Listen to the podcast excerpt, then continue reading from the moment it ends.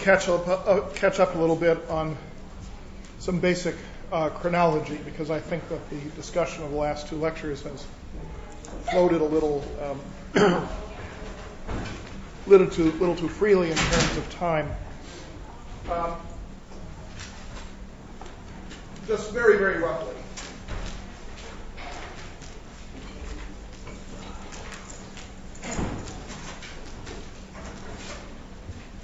You know, 650. The last uh, Sassanid Emperor Yazdegerd III um, is fleeing in eastern Iran and supposedly is killed in 651. Has a son who goes on to China and lives out his life, but the Chinese never try to um, use him as a uh, you know as a foil for uh, attacking uh, westward.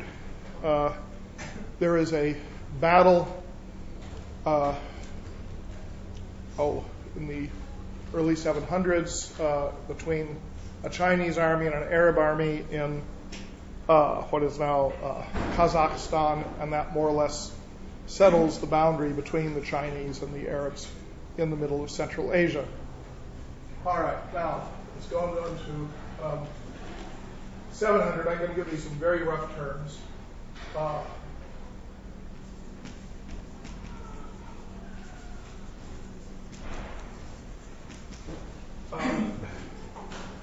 700 is the end of, uh, roughly, uh, the end of the Second Civil War uh, that is fought between, uh, primarily between uh, Arab armies in Iraq and Syria and Arabia. it's always been a very mysterious civil war because it starts around in 681 and goes on for uh, close to 20 years. Actually ends in the 690s. And uh, the uh, the chronicles that tell about the war, all of which uh, were written, you know, 200 years later, uh, focus on a division of Arabs into two uh, competing lineages. these are called um, uh, they're North Arabs uh, and South Arabs.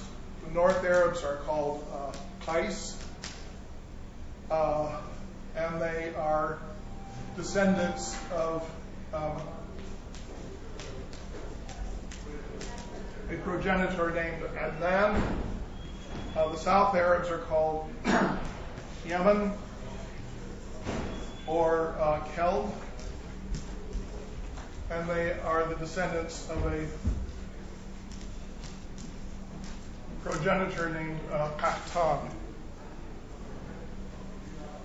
This, um, this lineage of North and South Arab seems to go back to uh, tribal genealogies of the pre-Islamic period, but we don't have, um, you know, really fixed um, uh, you know, documents going back that early.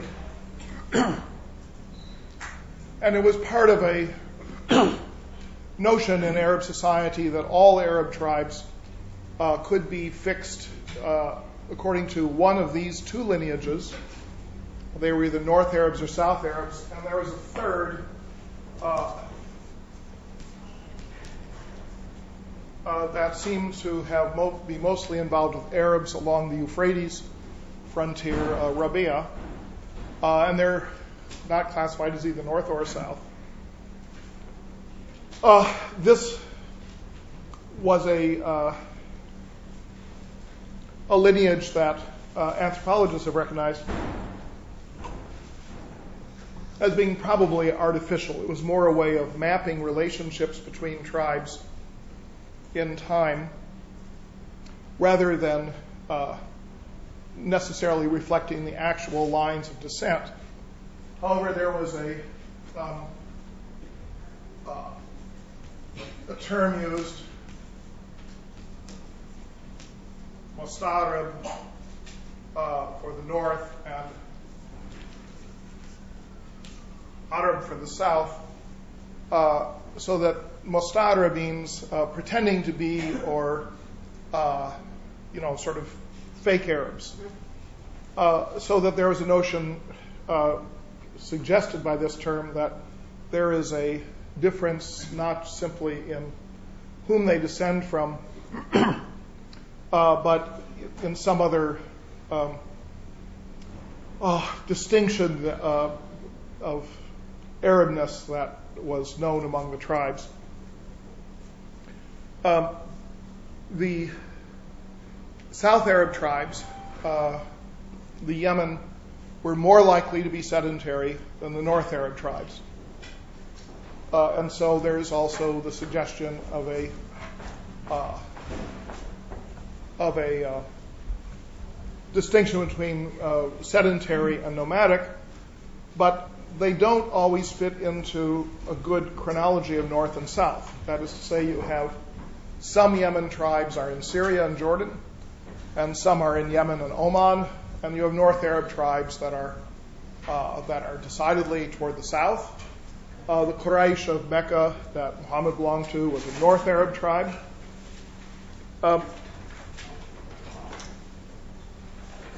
There's very little indication prior to the uh, late 600s that this division between North and South Arabs was a particularly strong one or, or a particularly uh, politicized one. But it becomes politicized uh, without any clear uh, any clear indicator of why it became politicized.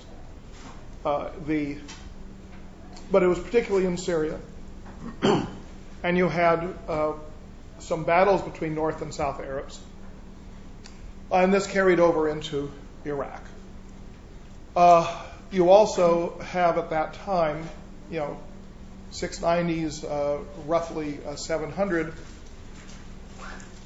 the appearance in Iraq, but not anywhere else in these political narratives, of a group of people who are identified as non Arab converts to Islam.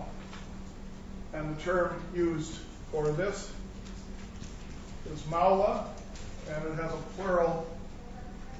Uh, uh, Mawali. Uh, what the word literally means is someone who has a uh, a relationship of wala, uh, which is a legal uh, relationship of clientage.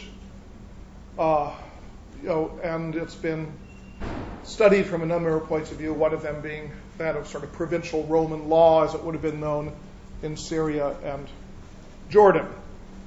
Uh, there was a conference in Holland a few years ago uh, on the question of what does, you know, who the Mawali were. Uh, the proceedings were published um, a year or so ago, and the proceedings came to no conclusions at all as to exactly what the words Mawla, Mawali, and Wala mean.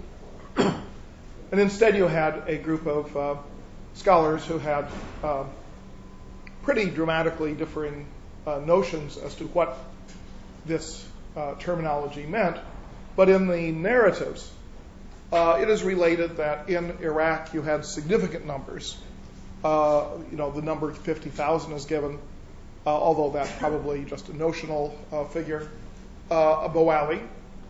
And the Mawali are portrayed as becoming politicized, particularly in terms of a protest that they were not allowed as converts to Islam to be listed on the Diwan rolls of the uh, of the army of the caliphate. Uh, the army was, uh, according to this narrative, an army in which the official soldiery were all Arabs, and the official soldiery apparently included Arab tribes that were Christian, so that the army was not exclusively an army of Muslims. But the converts to Islam um, could participate in military activities, supposedly, but they, uh, and as such, they could share in the uh, in the movable um, uh, booty that was derived from the conquest. So that at the end of a battle, you would collect all the stuff in the battlefield that was of any value, and you distribute it among the soldiers. This this was called uh, ghanima, and it provided a substantial uh, sum of uh, substantial amount of value for people who, who participated in the fighting. Uh, but there was another type of proceed from the battle, which was, uh, you know, control of territory and of the revenues that the territory produced, and uh, that essentially real estate was called fay'.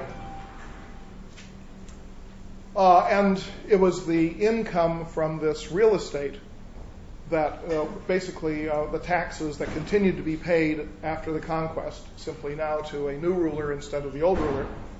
It was the proceeds from this real estate that provided the salary for those people who were on the payroll. And this was considered to be the collective um, property of the Muslim community as a whole, and therefore the Mawali um, uh, you know, would raise this as a protest uh, that they were not, uh, as converts, permitted to be part of the Diwan list. Uh, I'm not sure any of this is true. Um, these chronicles are written uh, a good deal later, and in this and in many other particulars, there is the possibility that you have a uh, a kind of smoothing over of historical uh, uh, particularities in which you come up with a coherent, more or less, narrative without any real evidence to contradict it and perhaps leaving out material or editing material to make it fit. We know in certain areas that this that this certainly uh, did occur. Uh, for example, uh, you get to a point where it's there is a consensus by Muslim legal thinkers that there is a um, a um, type of tax that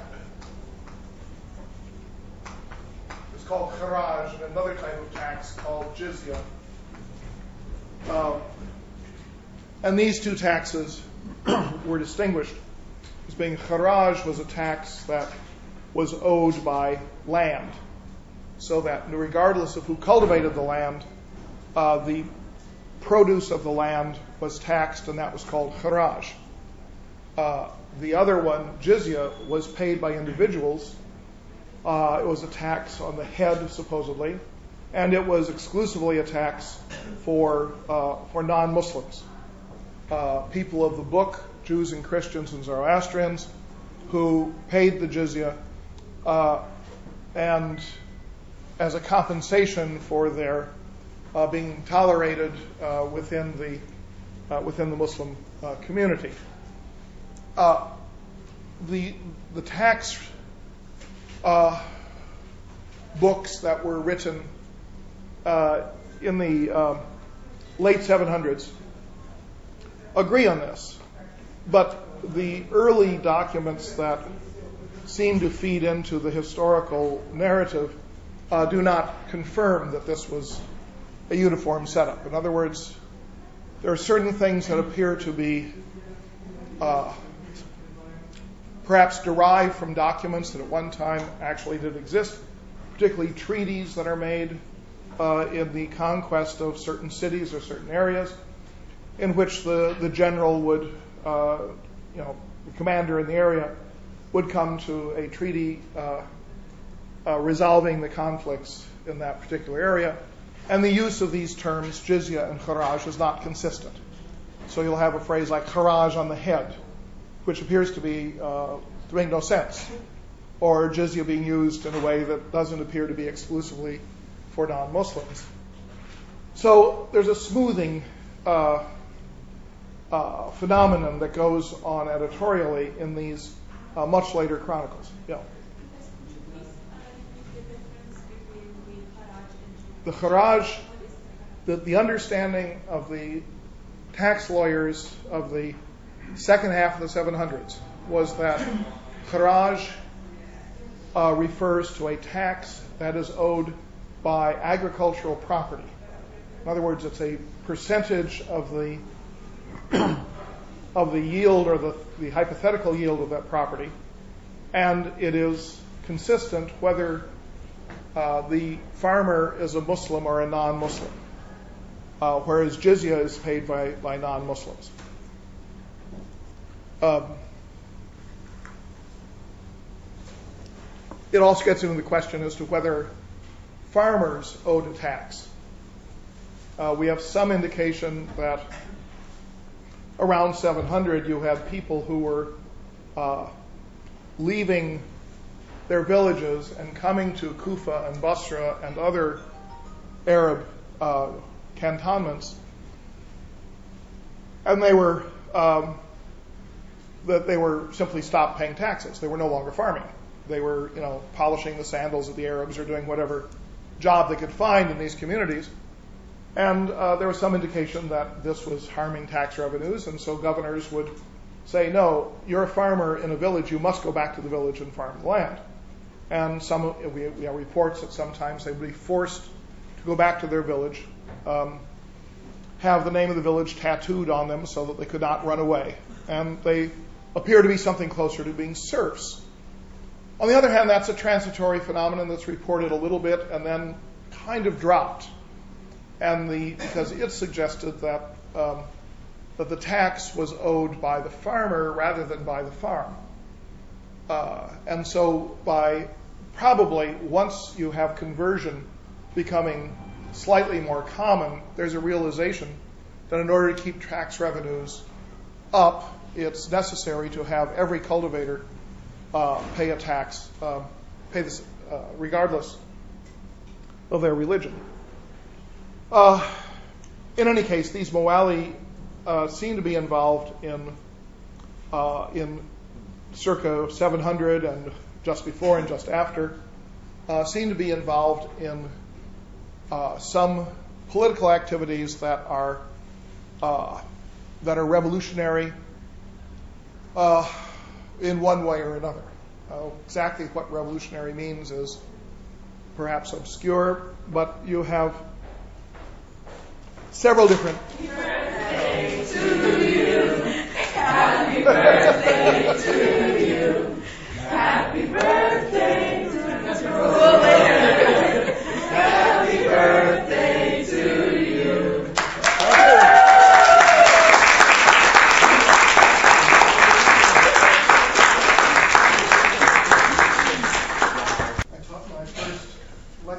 in the fall of 1968. So this is uh, 40 years.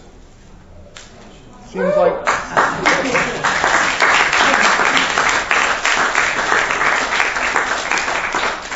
In those days, I actually wrote lectures. Um, all right, let me go back before I dissolve into wretched emotion. Um, to talk about this uh, this uh, chronological sequence.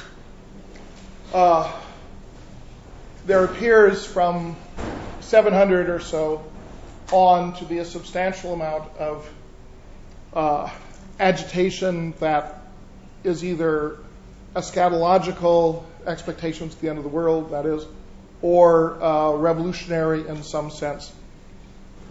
Uh, some of it appears to be specifically Arab. In particular, there are indications there was an expectation that someone would come who would be known as the Qahtani, who would be the Messiah of the South Arabs. Uh, and you had other ideas that you would have someone who would come who would be the Mahdi, uh, which becomes the general uh, Islamic term for a Messiah. uh, but it is not uh, the only uh, term that was in circulation. And another one was al-qa'im, meaning the one who, rises, who stands up.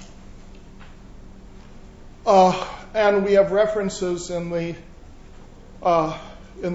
chronological narratives to people consulting books of prophecy and oracles.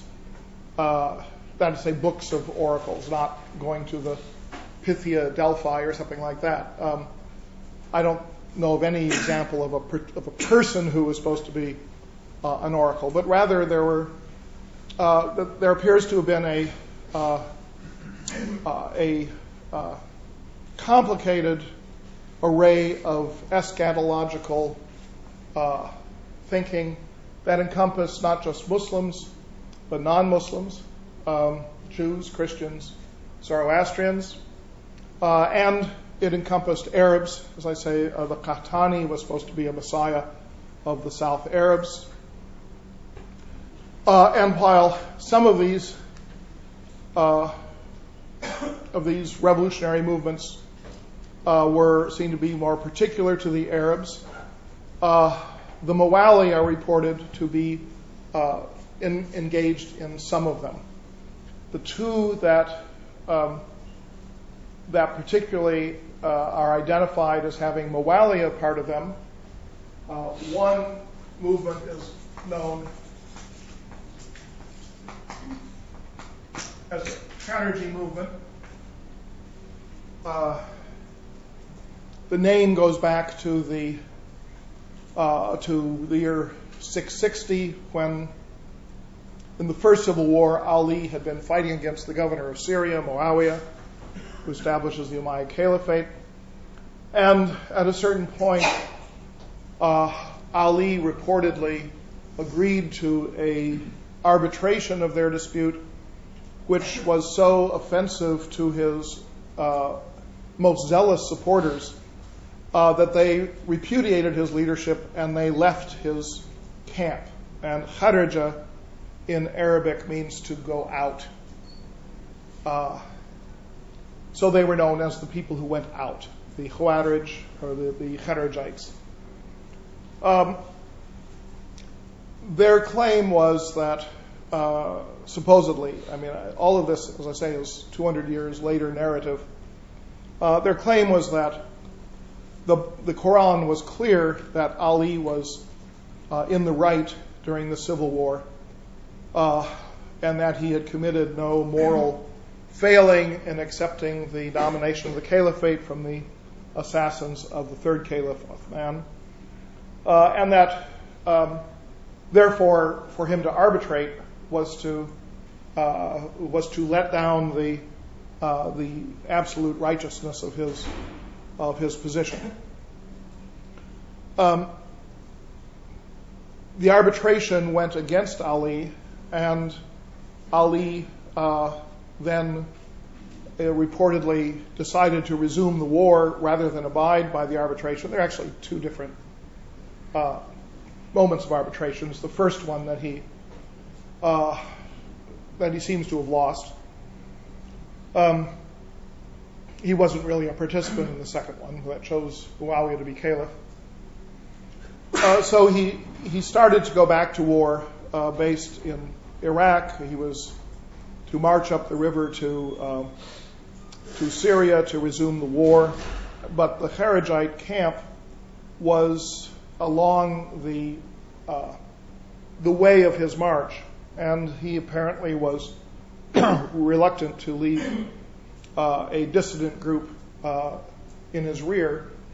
And so he attacked the Kharijite camp and uh, asked members of the tribes that supported him to uh, to ask fellow tribesmen to leave the Khariji camp. Some of them did, and then he attacked the remainder and killed uh, most of them, apparently.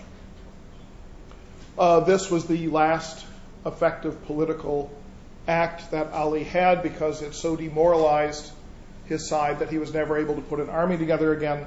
And a year later, a uh, member of the Khariji uh, group assassinated him. Uh, but from then on, uh, you have groups that are referred to as Kharijite. Whether they have anything to do with Ali is questionable. Um, and exactly, uh, you know, the, the, the verb kharaja becomes simply the verb to revolt in Arabic. You say somebody, you know, somebody went out, that means that they raised a rebellion. Yeah. Well, they could refer to Shiites in any sense? Uh, they, they could be Shiites, but it's not, it certainly does not become a synonym for Shiite. Uh, in other words, the later Kharijites are not dedicated to the uh, to either the memory or the current surviving family of Ali. Uh, the slogan that gets attached to the Kharijites, and that is relevant to the issue of whether the Mawali were uh, active in the Kharijite movement, was a slogan that uh, the the Imam, the leader of the community, the the divinely ordained leader of the community, uh, should be the best man of the community, even if he is a black slave. So that the way the Kharijites are portrayed is that they were uh, egalitarians uh, who did not see the leadership of the community as residing either in the family of Muhammad, descended from Ali, or in the rule of the Arabs uh, that there was nothing suggesting that in order to be the leader of the Muslim community, you had to be an Arab. Uh, that supposedly is the um, is the link that makes Mawali movement into uh, into Khariji uh, rebellions plausible, because among the the Khawarij, uh, you had at least theoretically the possibility that a non-Arab could be seen as the Imam, the leader of the Muslim community, despite the fact that Islam becomes represented as being of purely Arab origin. Uh, the Khawarij are active in northeast Arabia, where they are mostly uh, Arabs. Uh, they're active in southern Iraq, where they presumably involve both Arabs and non-Arabs, converts to Islam, and they're active in southwest Iran, where again you probably have both. We have, as I say, this is relying upon narratives that were written a couple of hundred years later. Uh, the, the concrete material we have consists of um, some coinage that the Kharijis put out um, that uh, confirms that they actually existed, uh, and some Arabic poetry. There are two or three um, fairly prominent uh, Khariji uh, poets who have sort of revolutionary slogans in their poetry, but the poetry is entirely in Arabic. So that's one um, one avenue in which the Mawali are identified as being uh, possibly playing a role in the, this revolutionary agitation. The other avenue uh, is a form of Shiism, or perhaps more than one form of Shiism. And it has to do with the question of after uh, the assassination of Ali in 661, uh, where does the leadership of the um, uh, of, of, the community uh, of people who are supportive of Ali as the leader, as the Imam, where does that leadership go? Uh, Ali had uh, two sons uh, by his uh, wife uh, Fatima, Muhammad's daughter, uh, Al Hassan and Al Hussein.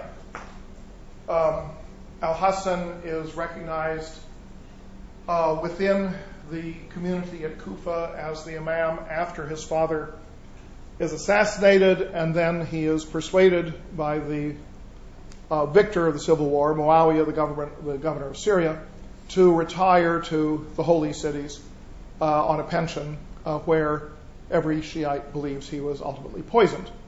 Uh, all of the Shiite imams are considered martyrs, and if they died a peaceful death, it was because they were poisoned.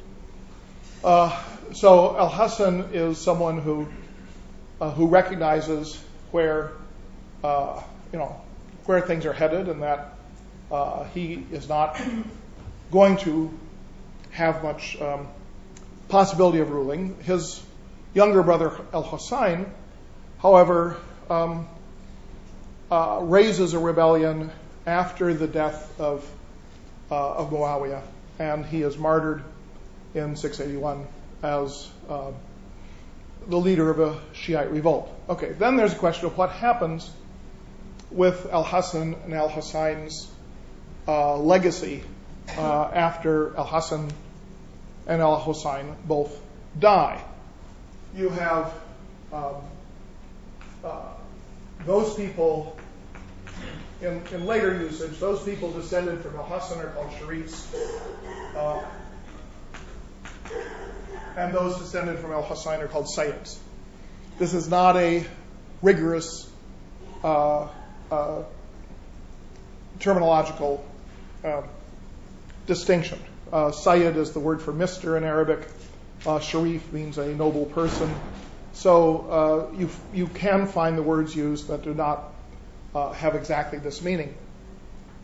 But by and large, the Sayyids are the descendants of Hussein and the Sharifs are the descendants of Al Hassan. So let us say today the king of Jordan and the king of Morocco uh, claim to be Sharifs, uh, direct descendants of Muhammad, but they are not Shiites.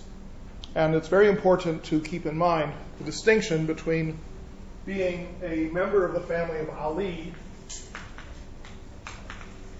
that is to say, being an Alid, uh, and being a Shiite. Uh, many people who are Alids, who trace their family lineage to the family of Muhammad through Ali, uh, are not Shiites. Uh, but, um, and many people who are Shiites are not Alids.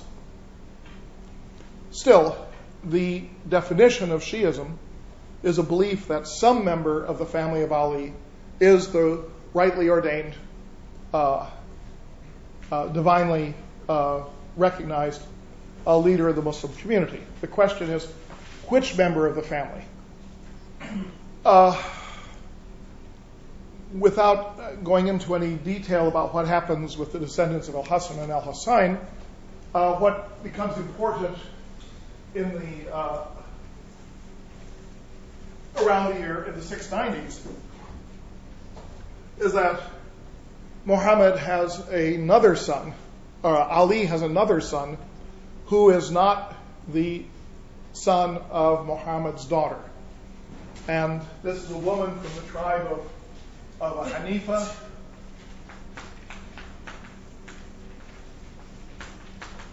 And she's known as the Hanafi woman. Uh, and her son's name Muhammad. So he, he's Muhammad ibn al-Hanafiya. Muhammad, the son of the Hanafi woman. Uh, there is a revolt in Iraq reported in these chronicles of a couple of hundred years later that was led by a uh, South Arab uh, named Al Mukhtar. and who, which means the chosen uh, one. Uh, most of the support appears to have come from other South Arabs, but supposedly there was also a very substantial Mawali uh, support for the revolt of al-Mukhtar, so that the, the Mawali are represented as being drawn to the uh, to the Khariji revolutionary movements that are egalitarian, and being drawn to a movement that is uh,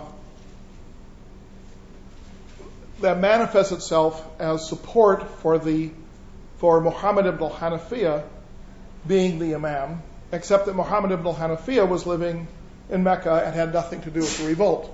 It was simply done in his name, so far as we know. So what was the claim? He is not a descendant of Muhammad, uh, but he is a descendant of Ali.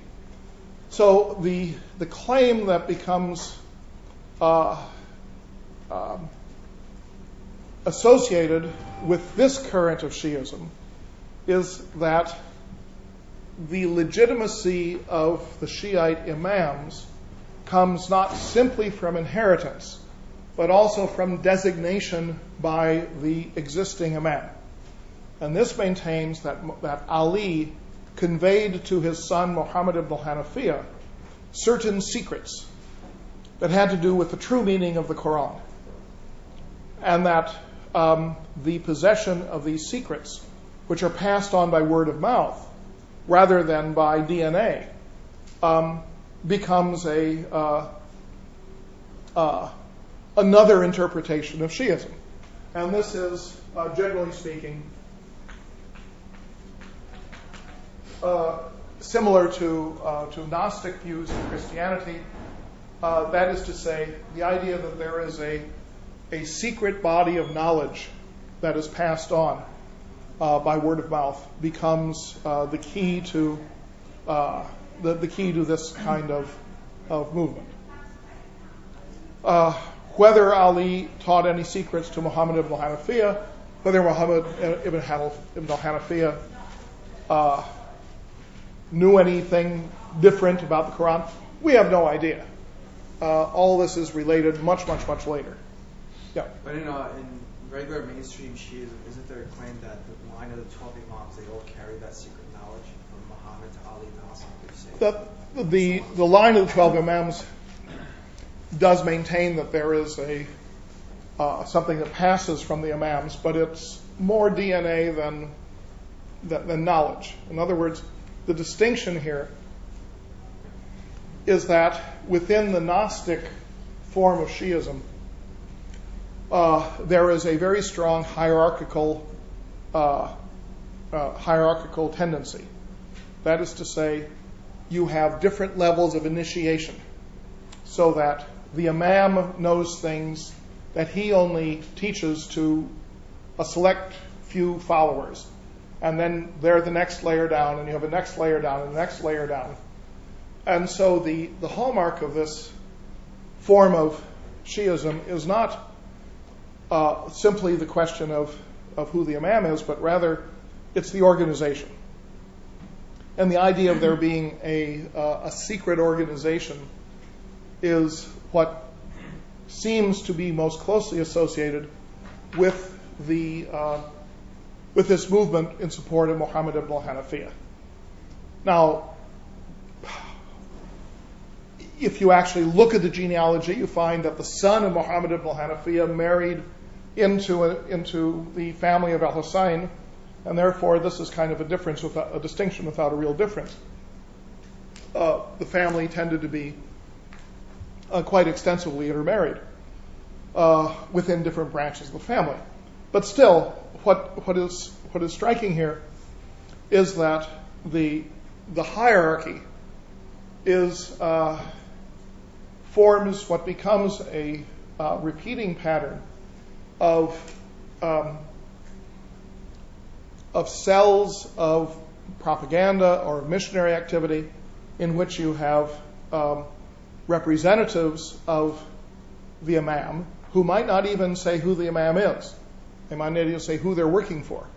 But they go to different areas and they try and raise support for the imam, whoever the imam might be.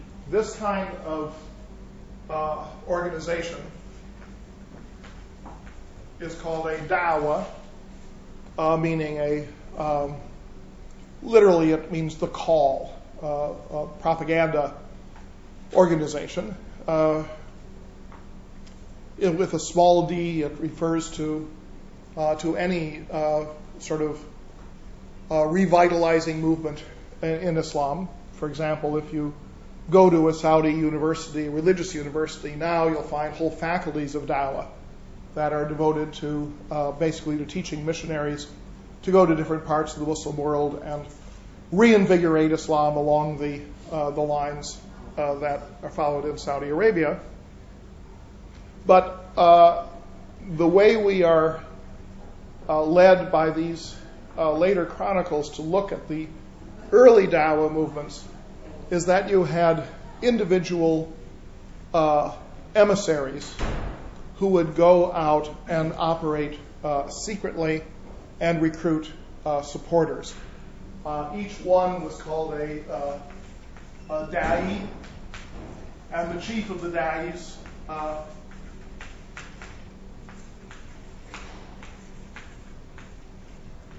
was called the da'i duat, who um, would be the sort of propagandist in chief, and supposedly he would be the one who kept the roster of who belonged to the organization.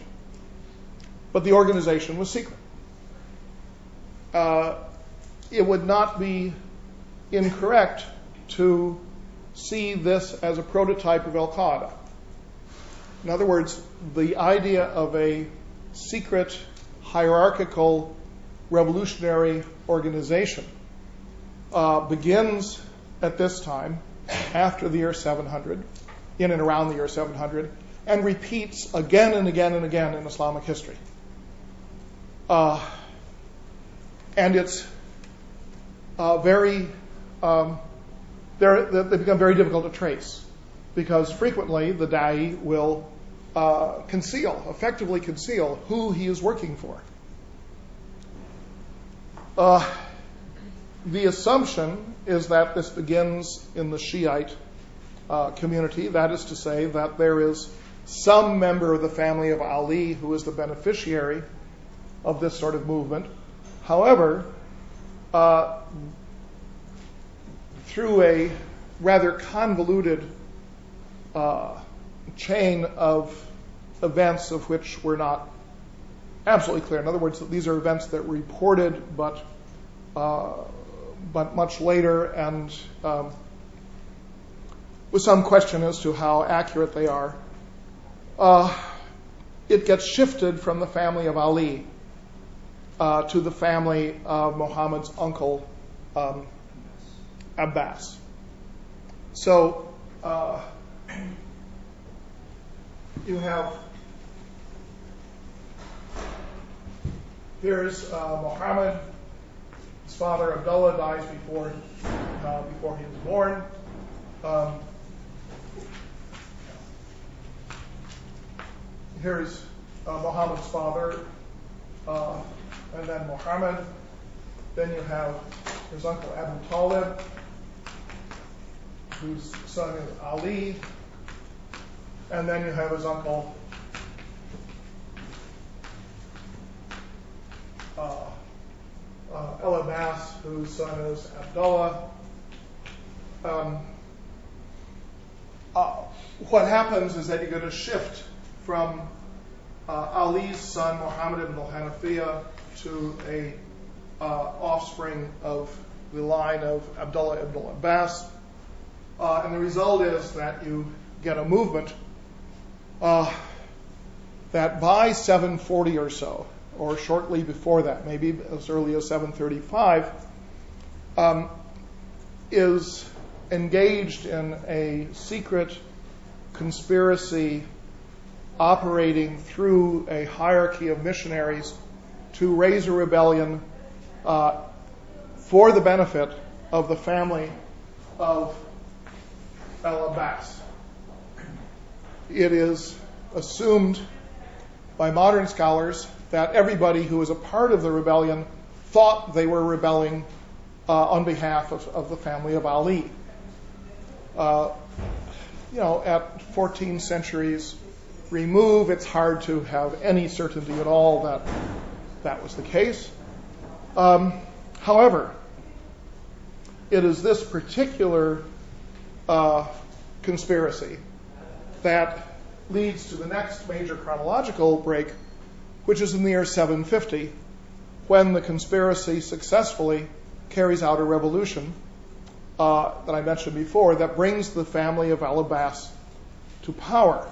That revolution, uh, the, the missionary who was uh, successful in galvanizing the revolution uh, was working in northeastern Iran, uh, the area of Khorasan.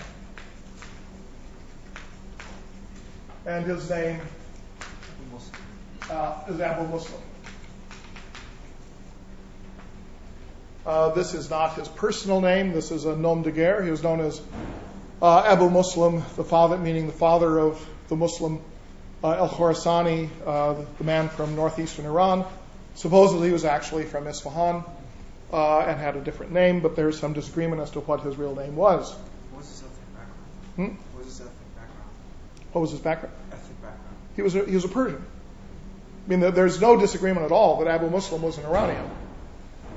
Uh, we have one manuscript that deals with, uh, supposedly deals with the secret history of the Abbasid family that gives whole lists of the of the da'is, and some of them are Arabs and some of them are, are Persians, uh, and some of them seem to be espousing beliefs that are only marginally uh, Islamic, if not totally un-Islamic. For example, one of the uh, prominent da'is apparently believed in the uh, in rebirth and the transmigration of souls, uh, which is a very good Buddhist or Hindu doctrine, but does not show up in Islam. Uh, so it's it's it's quite uh, it's quite complicated to know what really happened. In fact, we don't know what really happened. Yeah, In, at the inception, were they Sunni or Shia or were they mixed? we don't know. All what we have is uh, a series of names of da'is and a story saying that at a certain point, uh, the descendant of um, of Muhammad ibn Hanafiya, uh, a man uh, by the name uh, uh, name of Hashem, uh, he died and bequeathed the organization to a cousin who is from the family of El Abbas.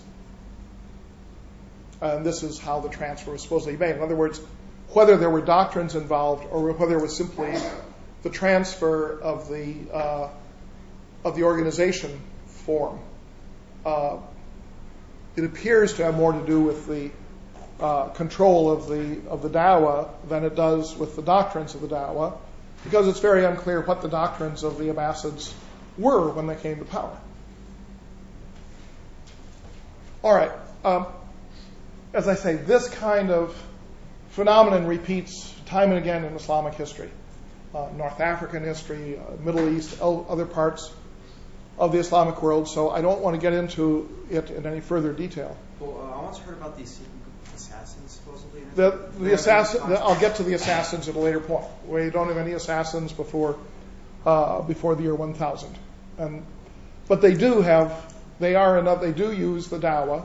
They do have a secret uh, body of missionaries, but there you have a much more focused and detailed ideology, which may have existed in this earlier time. We just don't know what it was. Right, but you said no assassins before 1000, but was it Ali, you know, those ideas? No, no. I, but by That, that existed, did it not? the group that occurred that after 1000 you have a group of Ismaili Shiites who espouse the imamate of a, a man in Egypt named Nizar. So they call the Nizari Ismailis. They have a propaganda organization. They have a dawah. They send missionaries around uh, throughout the area. And the negative term that is used for them appears to be um, uh, hashashiyun, uh, which literally means um, uh, hashish dealers.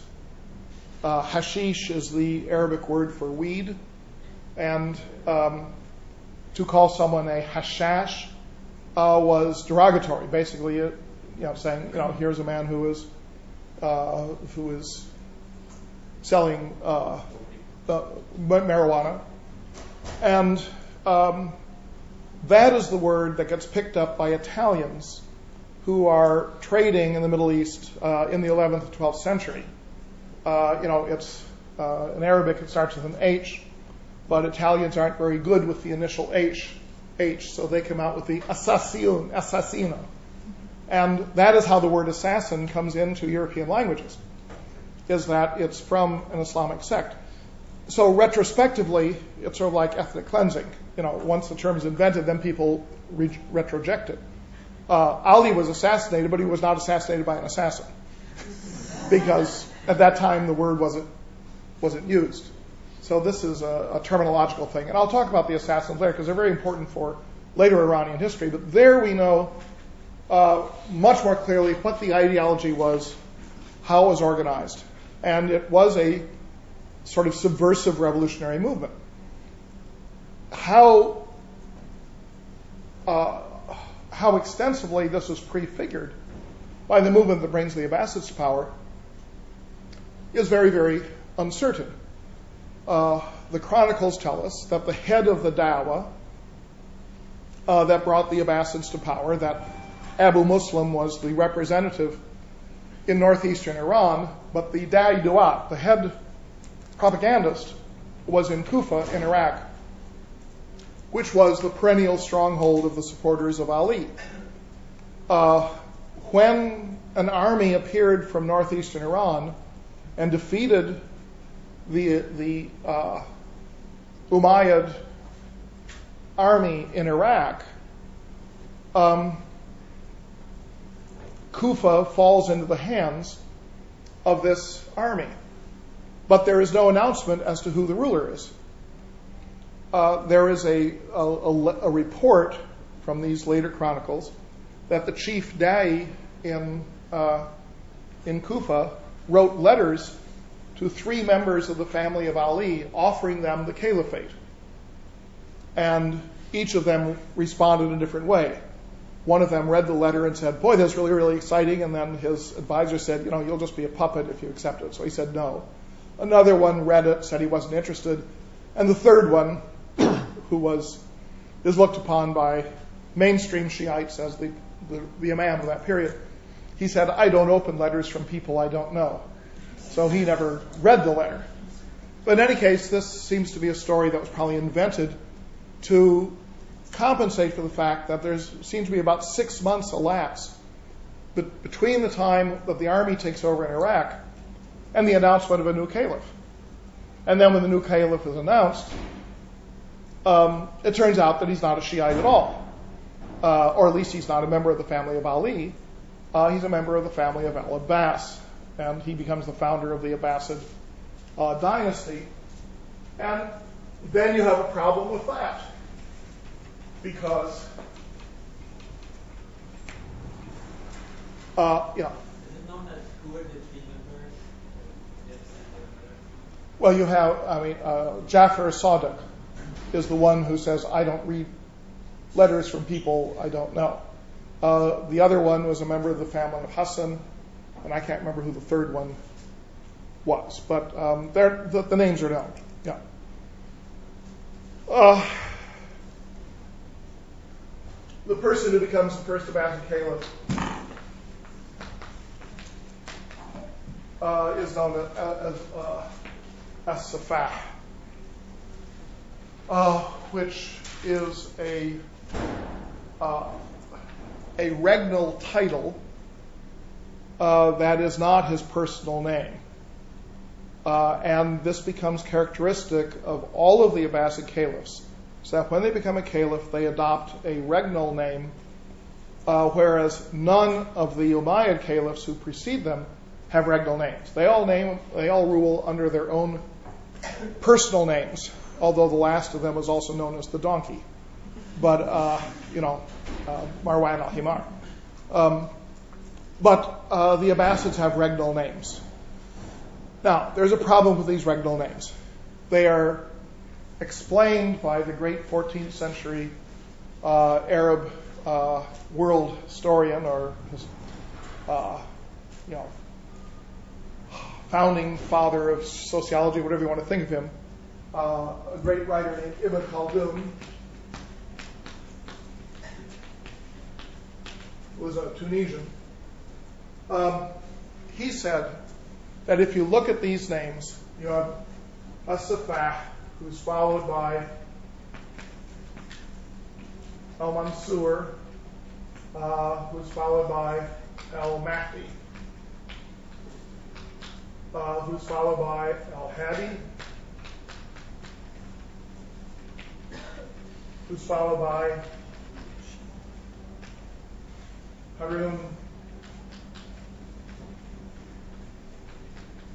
Harun al-Rashid. All right. Uh, what Ibn Khaldun reports is that there were books of prophecy that said that the Mahdi, the Savior who would come at the end of the world and institute a millennium of peace and justice, that he would be preceded by certain symbolic figures. Uh, and there were three of these. The first one was a safah, which means the, the shedder of blood.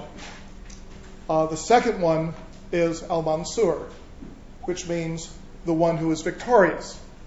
The third one, the one who disappears from the series,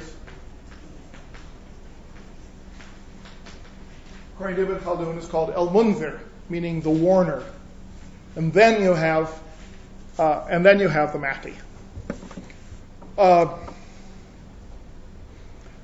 when this text of Ibn Khaldun was first uh, explored to try and understand this revolution, uh, it was by a Dutch scholar named Van Vloten early in the 20th century. Uh, he said that if you look at these regnal titles, it shows that the Abbasid movement was a messianic movement, and that it uh, it overthrew the Umayyads because the Umayyads were too secular, they were too much engaged in the tribal politics of the Arabs, whereas the Abbasids were more spiritual, they were more inspired by uh, ruling in the name of Islam as opposed to ruling uh, an Arab kingdom. Uh, and uh, so they adopted these regnal titles. Uh, more recently, it has been uh, pointed out that we have no early evidence of these titles being used. Uh, by early evidence, I say nothing that goes back to the period when these people were actually ruling. So these titles were being projected later on. So the titles were projected later on. However, we do have one inscription from Yemen that is contemporary uh, with uh, a safah, and that gives him a title. But the title it gives him is Al Qaim, the one who stands up, which is a messianic term. Uh, the problem is that all of the Shiite imams are also called Al Qaim. Uh, hmm? No, at that time uh, it was it was a an epithet used for all of the imams. Uh, so it fits into the idea of a of a general um, agitation uh, in the area of the caliphate that seems to have had some eschatological or messianic uh, uh, aspects. Uh, but the, the, the neat theory of Ibn Khaldun saying that the Abbasids, by deploying these titles, were were sort of channeling all of the messianism toward themselves probably doesn't hold up. Yeah.